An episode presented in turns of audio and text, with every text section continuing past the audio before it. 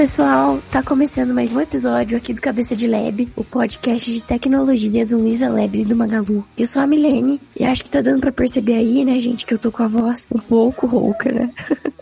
Eu tô meio resfriada, gente, então peço desculpas aí se a minha voz tá mais feia do que o normal, tá? No episódio de hoje, a gente vai falar aí sobre a importância da tecnologia no processo educativo, né, durante a aprendizagem. E para esse papo, eu tô aqui com a nossa querida Corroche e que também é professora. Então, seja muito bem-vinda, Lid. E aí, Milene, é um tema que eu curto muito trocar ideias. E outra coisa, sua voz, ela não é horrível, tá? Nossa, você tá um não. pouco rouca, mas ela continua muito boa e a gente já ama tudo que você faz. Então, vamos para esse papo bacana. Ela não é horrível, é muito horrível. Nada disso. Vamos lá.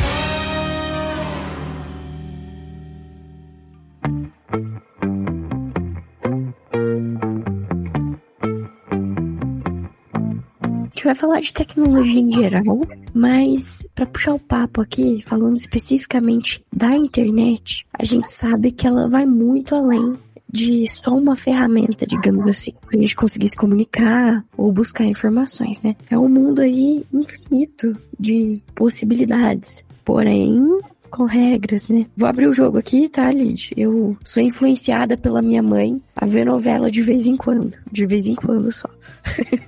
Ah, eu curto novela, tá, gente? Eu curto é? novela, eu assisto. Não parece, mas eu gosto muito de novela. Noveleiras aqui, então. E até na novela, recentemente teve um caso que me deixou bem abalada, sabe? Eu não sei se você viu, mas era um cara na internet que se passava por outra pessoa e conversava com as crianças online, né? Com más intenções. Né? E nossa, isso me deixou bem mal, sabe? Eu acho que principalmente quem é pai ou mãe assistiu e deve ter se sentido ainda mais preocupado, né? Ficou com essa preocupação. E eu vejo que assim, nós, né, como adultas e adultos, a gente já passa por problemas online. Imagina na adolescência ou na infância, né? A criança vai lá e ganha o primeiro celular, né? E ela não vai saber usar com responsabilidade de cara, né? Como que ela vai saber evitar o bullying, né? No caso é o cyberbullying, né? É, como que ela vai saber é, o que, que é fake news? Como que evita, né? Como que não cai em fake news? Como que vai proteger a privacidade dela, né? Ah, esse site aqui é ruim, não põe seus dados, né? Então eu entendo que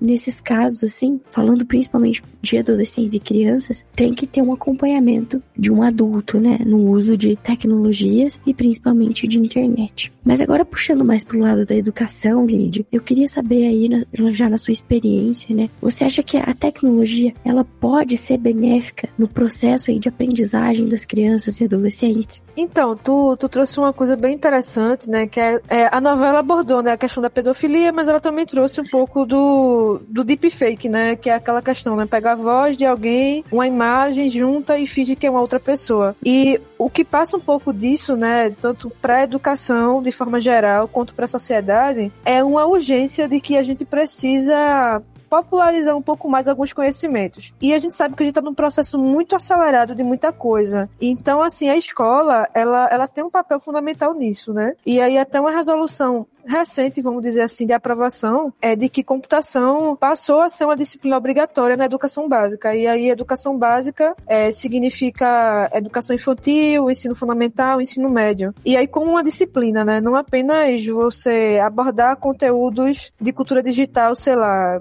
num debate por conta do Enem, numa coisa assim meio que distribuída, mas como uma disciplina mesmo. E isso é um grande desafio para o Brasil é, implementar nas escolas, né? E por que que isso é tão importante, né? Porque a computação de forma geral, e dentro da computação tem a tecnologia, né? É algo que, de fato, está no nosso dia a dia, é uma coisa que a gente precisa utilizar com responsabilidade, aprender o que cada coisa significa, mas ainda é difícil até para os pais entenderem é, a complexidade de cada coisa, o que é benefício que não é. Até onde eu posso ajudar meu filho, minha sobrinha, sei lá, um parente meu, um vizinho, a entender um pouco mais disso, né? Então, às vezes acontece muito disso, assim, do, do pessoal procurar, né, alguém que conhece um pouco mais de computação, um professor, uma professora, e dizer, ó, oh, meu filho passou o tempo inteiro jogando, ele diz que quer participar de um campeonato, ganha dinheiro com isso na internet, e eu não faço ideia de como eu posso acompanhar. Que nessa novela também abordou um pouco sobre jogos, mas essa pergunta já chegou para mim também, né? Uma, uma amiga da minha mãe perguntando assim, olha,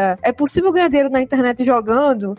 e como é que eu posso, sei lá, é completamente perdida assim. E é uma coisa muito comum, que até pra gente que já é mais assim, participa de algumas coisas, né, tem informação, consegue buscar conhecimento, jogos muito específicos a gente pode não conhecer e nem saber como é que aquela comunidade se organiza. Então, assim, de forma geral, a computação ela é essencial de conhecimento, tanto para ter a inclusão numa sociedade, porque todo mundo hoje usa tecnologia e a ideia é que a gente tenha mais pessoas produzindo tecnologia. Hoje é algo muito restrito, é tipo pessoas que conseguem, é, sei lá, construir um software, pessoas que entendem o que é um hardware, é, um aplicativo, construir realmente, né? A maioria da população ela faz o uso de tecnologia, mas ainda assim nesse uso falta muita informação. É, e parte disso envolve cultura digital. E aí no currículo escolar, nessa nova resolução que passou pela, pela inclusão né, na Base Nacional Comum Curricular, a disciplina de computação, e tem vários conteúdos ali envolvidos, né? Então tem um, um, um nicho de conhecimento que é pensamento computacional, uhum. que inclusive, quem sabe depois vamos ter um episódio aqui sobre isso, que são habilidades que, independente da área de conhecimento, você precisa saber, todo mundo deveria saber. É, por exemplo, reconhecimento de padrões, abstração, algoritmos, validação, então são conhecimentos que não importa a área do conhecimento, uma criança já na educação infantil ela pode, pode aprender essas habilidades independente de aprender programação. E aí, além do pensamento computacional, tem o eixo cultura digital. E para além do pensamento computacional, tem outros dois eixos de conhecimento, que seria a cultura digital, que envolve letramento, cidadania, segurança digital, tecnologia e sociedade. E o outro eixo que é mundo digital, que envolve representação de dados, é codificação, hardware e software, comunicação de rede, processamento, distribuição. Então, assim, todo esse conhecimento da computação, ele está distribuído por eixos de conhecimento e aí, em cada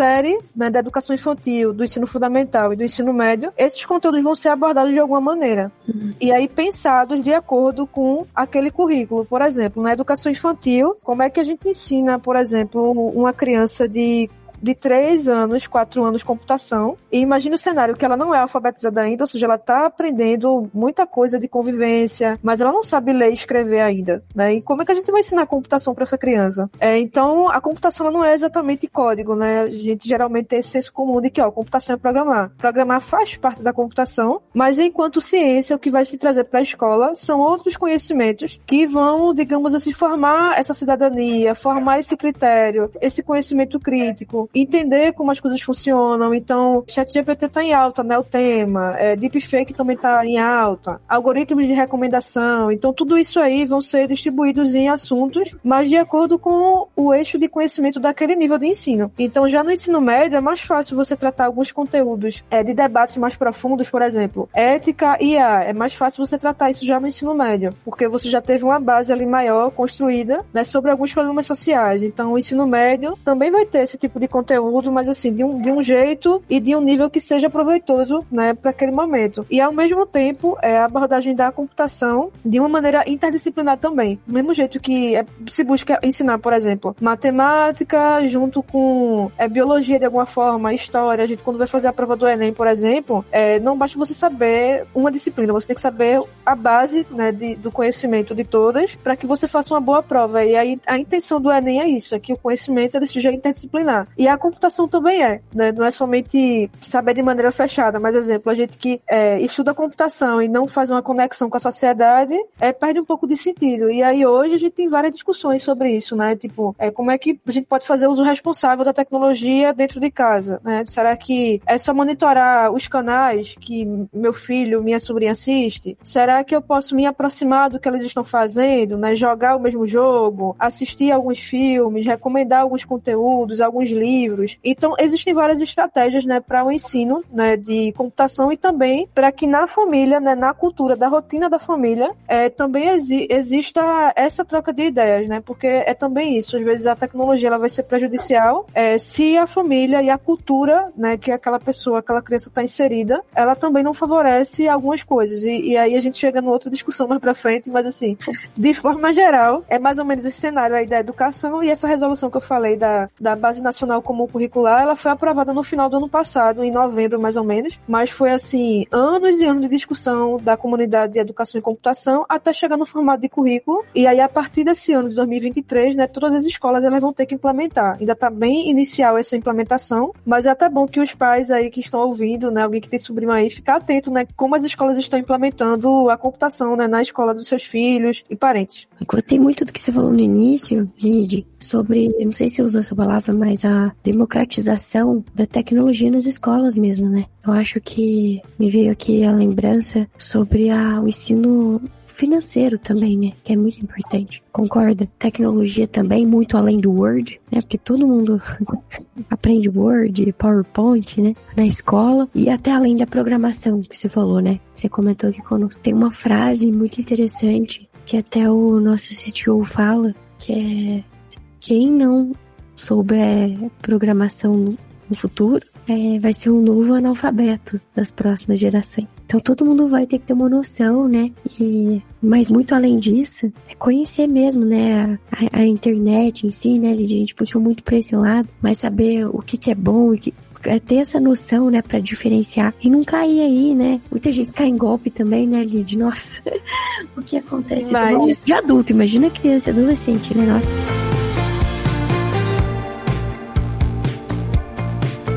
E aí, Lídia, eu sei que você falou, nossa, a gente ficou muitos anos aí lutando para conseguir ser aprovado, né? Foi aprovado no fim do ano passado. Sei que tem muitos desafios aí, até uma mudança de mindset, né? Mas vou falar por mim, tá? Eu, quando tava, sempre estudei em escola pública, tá? nunca estudei em particular, só em estadual e federal. Eu sempre tive acesso a estudo com computador, até com tablet, data show, né? Falando de hardware, né?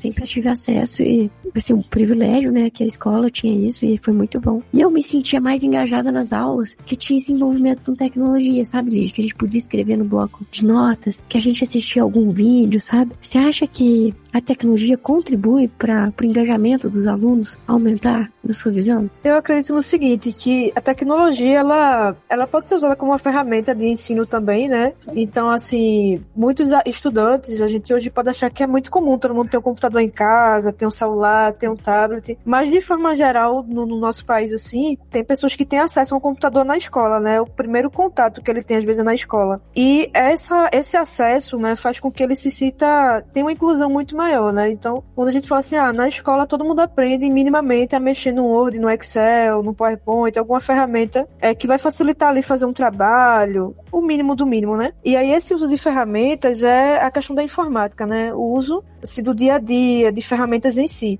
E para o outro lado, tem a questão do, de é, tecnologia na educação, né? Como é que eu posso utilizar para facilitar o conhecimento, fazer uma mediação, aprofundar algum conteúdo, dar uma introdução, dar também um dinamismo, um trabalho mais coletivo. E essa questão que você fala que é mais interessante, de fato, até pela questão de que no dia a dia nós estamos sempre é, mexendo no celular. Então, você dá aula, hoje em dia, é muito mais difícil do que antes, no sentido de, de ter a atenção da turma. Porque você tem várias distrações, né? É o celular, é a rede social, é a conversa entre si. Então, as pessoas já estão muito mais dispersas. E aí, as atividades que fazem uso de algum equipamento tecnológico, ele às vezes consegue aprender um pouco mais. Às vezes também atrapalha. Por exemplo, é, já fui dar aula em turma que a gente usava algum jogo ou alguma ferramenta para construção de jogos. Exemplo, tem o Scratch também, que você consegue meio que aprender ali o raciocínio básico de um fluxo, né? Tomar decisão, algoritmos, você faz um joguinho lá. E aí, às vezes, eles estão tão ansiosos para mexer no computador que não quer prestar atenção. Então, uhum. essas coisas sempre teve e tinha pra gente também, tá? Quando eu tava na escola, que se tivesse lá um computador, na minha escola não tinha, mas se tivesse, e por eu não ter em casa, eu ia querer muito ver aquilo. E até quem uhum. tem computador em casa vai ficar naquela, ah, quero entrar internet, quero mexer nisso, naquilo. Então, assim, as aulas, elas podem ser planejadas para ter o auxílio dessas ferramentas, desses conteúdos, que também fazem parte, né, do, digamos, assim, da abordagem.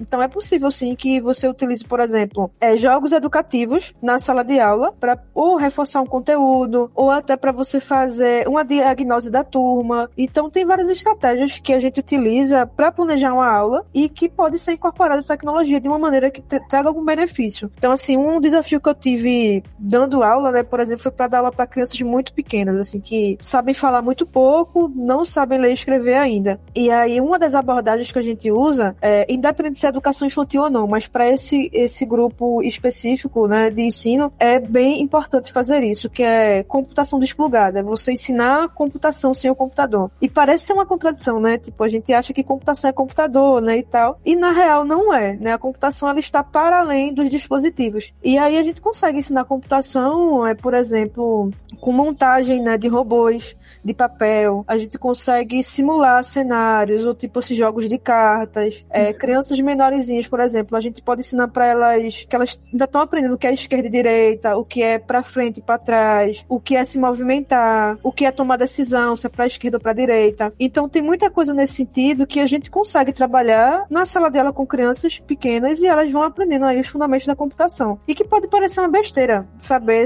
essa localização, por exemplo. Mas aí quando você vai, por exemplo, ter um robô e eu quero dizer, olha, eu quero chegar nesse ponto. A gente precisa fazer o quê? Eles vão dizer, olha, tem que ir para frente. E aí tem que ir para o lado, para o outro. Eles vão meio que construindo ali uma solução para aquele problema. E aí também é medidas, por exemplo, de quantidade também, né? Muito e pouco, alto e baixo. É ordenação também. Teve uma atividade que eu fiz na sala de aula que foi assim, peguei vários objetos na sala, claro, de formato semelhante, né? E eu pedia para eles ordenarem em ordem crescente, do menor para o maior. Então eles tinham ali que pensar de algum jeito como fazer aquilo. Então assim, tem muita estratégia que a gente que programa meio que disse, não, isso é o dia a dia da gente, né? Fazer um algoritmo que ordene, sei lá, uma sequência de palavras, uma sequência de produtos, a gente faz isso no dia a dia de alguma forma. Mas o raciocínio para você escrever o código, ele é muito anterior. Né? E aí na sala de aula a gente trabalha esses conteúdos da computação mais pura que a gente vê né, na universidade também de uma outra forma. Claro que alguns assuntos não é possível aprofundar, mas essa mesma abordagem de ordenação a gente pode trabalhar, um exemplo, no ensino médio, é já usando uma linguagem de programação, já colocando, vamos criar aqui um jogo que tem que ter um elemento aí, um desafio de ordenação de alguma forma. É, então tem várias maneiras de você trabalhar aquele mesmo conteúdo em faixas etárias diferentes. É, então assim, a tecnologia ela vai estar ali mediando, facilitando, e eu acho acho que também é, trazendo essa inclusão, sabe? Então, quando o estudante ele consegue participar, né, construir, então tem estudantes, por exemplo, que têm dificuldade com coordenação motora, né? Se eles são muito pequenos, por exemplo, é muito mais fácil a gente passar uma atividade que faz uso de tablet do que o uso do mouse, porque eles ainda estão desenvolvendo a coordenação motora mais fina, né? Então,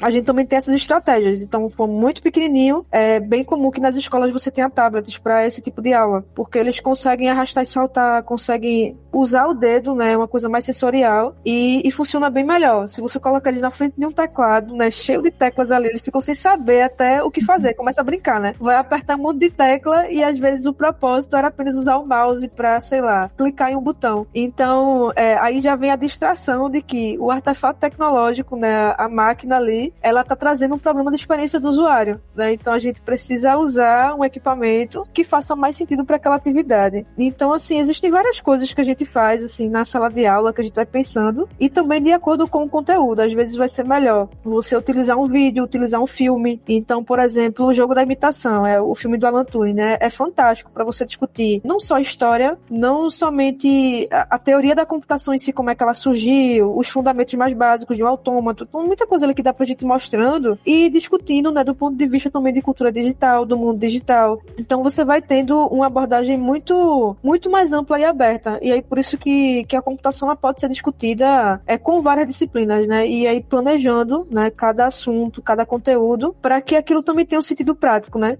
Então, é mais ou menos assim que a gente faz e também traz referências do cotidiano. Exemplo, todo mundo hoje em dia sabe usar ou já usou um GPS de alguma forma. Alguém que pegou um carro por aplicativo, alguém que pediu uma comida é, num aplicativo também de entrega. É, quando as pessoas estão rastreando, por exemplo, uma encomenda né, dos correios ou alguma coisa desse sentido. Então elas estão usando de alguma maneira essa questão de geolocalização. E a gente consegue explicar também, olha, como é que funciona então a geolocalização? Para que, que ela serve? Como é que é tomada a decisão do que é mais próximo e do que não é? Então nisso você já consegue trazer o conteúdo de grafo, por exemplo, consegue trazer conteúdo da geografia fotografia também. Então, assim, a gente vai vendo que é muita, muito misturado, assim. O que a gente quiser ensinar com computação a gente consegue e de uma maneira mais fluida, né? Sem que fique muito desconexo.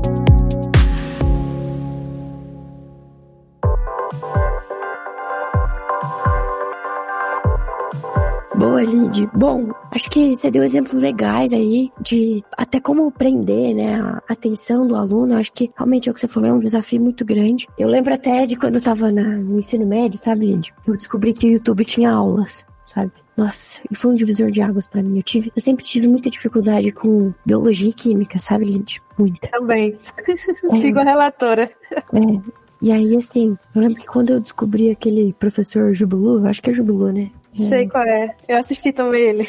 Nossa, mas me ajudou tanto pro Enem, sabe? Mas é que tava muito no inicinho do YouTube, sabe? Naquela onda. E eu falei, Sim. nossa, é incrível, né? Tipo, é porque eu sou boa é, assistindo, sabe? Eu acho que eu entendo bem assistindo. Então, não dava para gravar as aulas, né, dos professores, mas depois chegar em casa e estudar, né? E rever o conteúdo e assistir quantas vezes for necessário. Nossa, na época, para mim, eu fiquei encantada, sabe? Nossa, o YouTube é incrível. O tanto que me ajuda a estudar. Então, é isso também, não só no ensino médio, né? Depois fui pra faculdade, e aí aprendendo é, programação orientada a objetos, né? Você vai assistir aí Guanabara, né? Vai assistindo assim, então, nossa, me ajudou muito. Eu acho que é mostrar a, o lado bom, né, para quem tá estudando também, o tanto que pode aprender, né, com com a tecnologia mesmo, né? E na internet. Me veio um pensamento aqui, Lídio, sobre inclusão, sabe? Na sua visão, como professora, você acha que a tecnologia pode aí ajudar a personalizar, digamos assim, o ensino para atender as necessidades individuais e especiais dos alunos, né? Eu pensei que, vamos supor, alguma,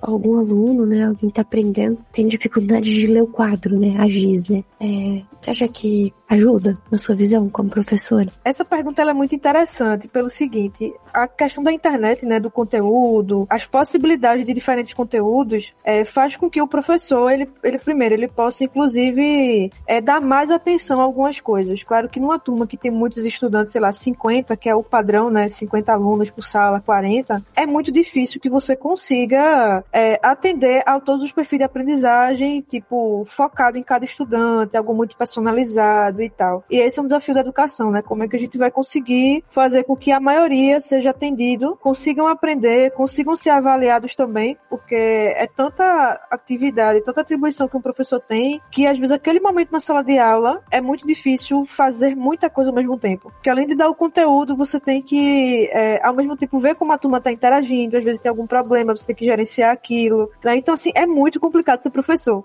E aí, essas tecnologias né, na educação e os diferentes tipos de conteúdo, você citou um, que é o vídeo, mas tem também os, os slides, né, que são mais resumidos, tem os livros didáticos que também têm um, um papel muito importante, né, de algo mais aprofundado. Agora, tem professores que também já usam a abordagem do podcast também. Então, são recursos extras e que podem auxiliar os estudantes numa revisão, a estudar, a entender o perfil dele. Então tem estudante que prefere assistir um vídeo, tem estudante que assiste a aula, não copia nada e prefere em casa revisar e fazer suas próprias anotações. Eu era esse tipo de estudante já na universidade, né? Percebi que para mim era melhor prestar atenção e copiar quando eu fosse revisar, fazer minhas próprias anotações, porque eu não conseguia, ao mesmo tempo que eu tô copiando, prestar atenção e o professor vai apagar o quadro. Então aquilo me dava uma ansiedade muito grande. Então eu tenho percebido que até pela questão da pandemia, né, a forma que a, que as instituições tiveram que se adaptar para produzir conteúdo, ver interações remotas, assíncronas e vendo como tudo ia se encaixar, eu acho que tem essa possibilidade hoje de da gente conseguir misturar um pouco o, a forma de ensinar, né? Tipo assim, olha, a gente pode ter um conteúdo de apoio e que tem técnicas também de ensino assim, tipo sala de aula invertida. O que é isso? Ao invés do estudante ir para uma aula temática, o professor dá todo o conteúdo e depois ele faz um exercício, você faz o inverso. Olha, o material de apoio é esse aqui, o estudante estuda e ele vai para lá já tendo lido alguma coisa, já tendo tido algum contato.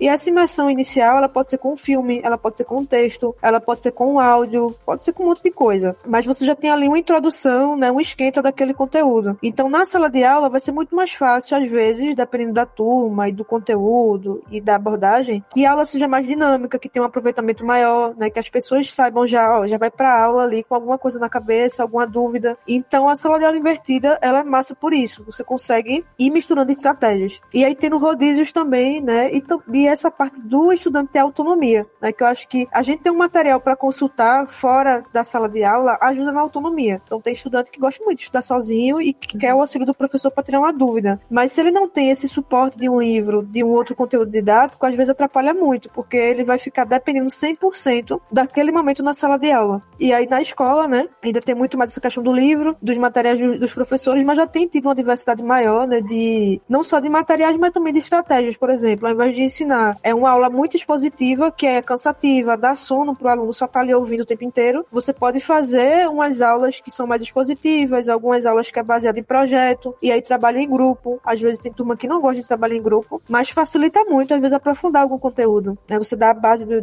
do, do conteúdo em várias aulas, e depois ele tem um projeto que você meio que consolida todos os assuntos que você meio que deu. E aí tem estudante que se desenvolve muito mais durante o projeto do que durante as aulas expositivas. E isso também facilita na avaliação. É muito difícil avaliar. É, eu não acredito nisso em muito assim, nota.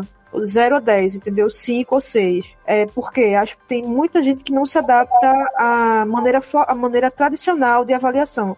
Nossa, isso aí é um podcast. Nossa, Oi? isso aí dá outro podcast. Gente. Pronto, a gente vai fazer um outro depois, mas assim, até a forma de avaliar, né, de, de ter mais diversidade de avaliação, de incluir a maioria, de incluir diferentes perfis de, de aprendizagem, a, a tecnologia faz esse apoio também, né? E claro que tem que ter todo um suporte para os professores também, porque tem essa cobrança, né? Ah, professor hoje, ele tem que dar aula, ele tem que produzir conteúdo, ele precisa ter vários equipamentos e às vezes ele não tem esse apoio, né? Então, assim, a tecnologia ela ajuda muito, ela pode democratizar, né? Tem tecnologias que facilitam, é, por exemplo, tecnologia tecnologias assistivas, é, jogos com realidade virtual, por exemplo, e aumentada, pode facilitar para pessoas surdas, né? É mais uma questão visual, então consegue ver ali as coisas acontecendo. É mais fácil compreender algumas coisas. Aí também tem outro ponto, né? Ah, tem pessoas que não podem usar coisas de realidade virtual porque sentem tontura. Então, assim, mas tem vários recursos, assim, que dá para diversificar e que vai meio que atendendo a diferentes perfis, né? Então, assim, eu vejo como algo muito positivo, mas que precisa de um investimento maior. Não só de mais professores de computação, tipo, eu faço faço licenciatura em computação e tem vários cursos é, no Brasil, de,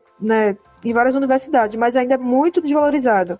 Então, dificilmente abre concurso para professor de computação. Quem é que está hoje dando aula de computação nas escolas? Geralmente é quem? Professor de matemática, professor de física. Eles sabem algumas coisas de computação, sabem, mas tem muitas estratégias e muitos conteúdos que eles não têm contato, né? Então, ensinar matemática e física não é a mesma coisa de ensinar computação. Embora tenha suas semelhanças, né, de, na área da educação de uma forma geral, mas é isso, assim, falta bastante coisa ainda, né, ser implementada, mas eu acho que os avanços estão acontecendo. Né? E aí acho que a família, a gente aí, cada área de tecnologia, que não é de educação, e os que são de educação, né, vão ter um papel assim fundamental para não só cobrar, mas assim pensar junto, né? Olha, o que, a gente pode melhorar, o que, a gente pode fazer, né? Bom, Lid, você já respondeu uma pergunta que eu ia fazer, que é se você enxergava que os professores tinham é, a necessidade, né, de ter uma capacitação específica na área de tecnologia. Então, concordo com você que sim. Mas uma perguntinha rápida aqui. Você acha que a tecnologia em si pode vir a substituir aí completamente os métodos tradicionais de ensino? Se sim, justifique sua resposta.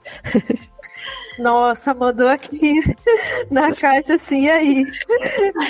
Assim, eu acho que para substituir o tradicional é uma coisa difícil, porque é um processo de muitos anos. Nenhuma modificação profunda, ela acontece assim, de uma hora para outra, sabe? Então, assim, tecnologia em si, ela precisa também de um investimento, não só de equipamento, mas também de conhecimento, de formação de professores, que a gente já comentou, também de materiais didáticos. Então, assim, existem poucos materiais didáticos para ensino de computação na educação básica E aí, qual o motivo disso? Porque não era uma disciplina obrigatória, é uma coisa que agora está sendo, e aí vai ter uma demanda, tipo assim, uma demanda emergencial, tipo assim, de produzir muito sobre isso. Já tem muita pesquisa na universidade, né? E então, assim, eu acho que tradicionar assim, tecnologia substituir tudo, eu acho difícil, até porque tem situações que a metodologia tradicional ela, ela é importante, ela funciona, ela faz sentido né? Então, eu acho que vai ter uma colaboração, vai ter um amadurecimento, vai ter uma mistura maior e, e que não deve se, tipo assim, nem ter uma versão ao que é tradicional, nem ter a versão ao que é novo, sabe? Eu acho que vai ter que ter um equilíbrio entre as duas coisas, até para que essa transição ela vá acontecendo de maneira que funcione, do que assim, ó, a gente não consegue implementar, então vamos voltar ao que era antes. E aí eu acho que não vai ser também uma solução boa, sabe? Eu acredito nisso, numa colaboração e num amadurecimento com o tempo. Né? Já tem perguntas assim, ah, será que o chat GPT vai substituir professor?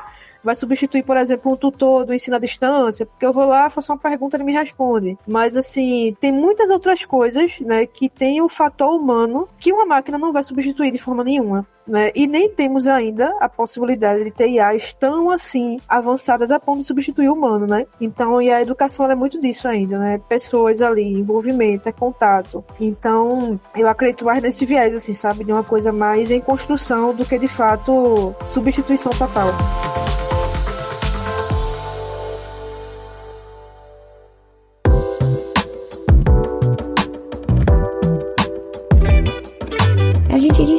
A gente tem uma professora só para nós aqui, né, Lídia? Eu tomei uma aula com você. Espero que nossos ouvintes também tenham gostado aí dessa aula que a gente teve com você nesse episódio. Então, muito obrigada pela sua participação e por compartilhar seu conhecimento com a gente, tá? Se você tá ouvindo a gente pelo Spotify, avalie a gente aí com cinco estrelas, por favor. Manda pros seus amigos, pra sua família, pro aquele professor que você gosta bastante, ou professora. E segue a gente nas redes sociais. A gente tá no Instagram e no Twitter como arroba Deleb. Eu tô no Instagram como M underline M Vasconcelos e no LinkedIn como Milene Mancini Vasconcelos. Eu estou nas redes sociais como Lidiane Monteiro, tô no Instagram, LinkedIn, Twitter, todas as redes. Bom, Lid, obrigada. E, gente, até a próxima. Valeu, pessoal. Valeu, gente. Tchau, tchau.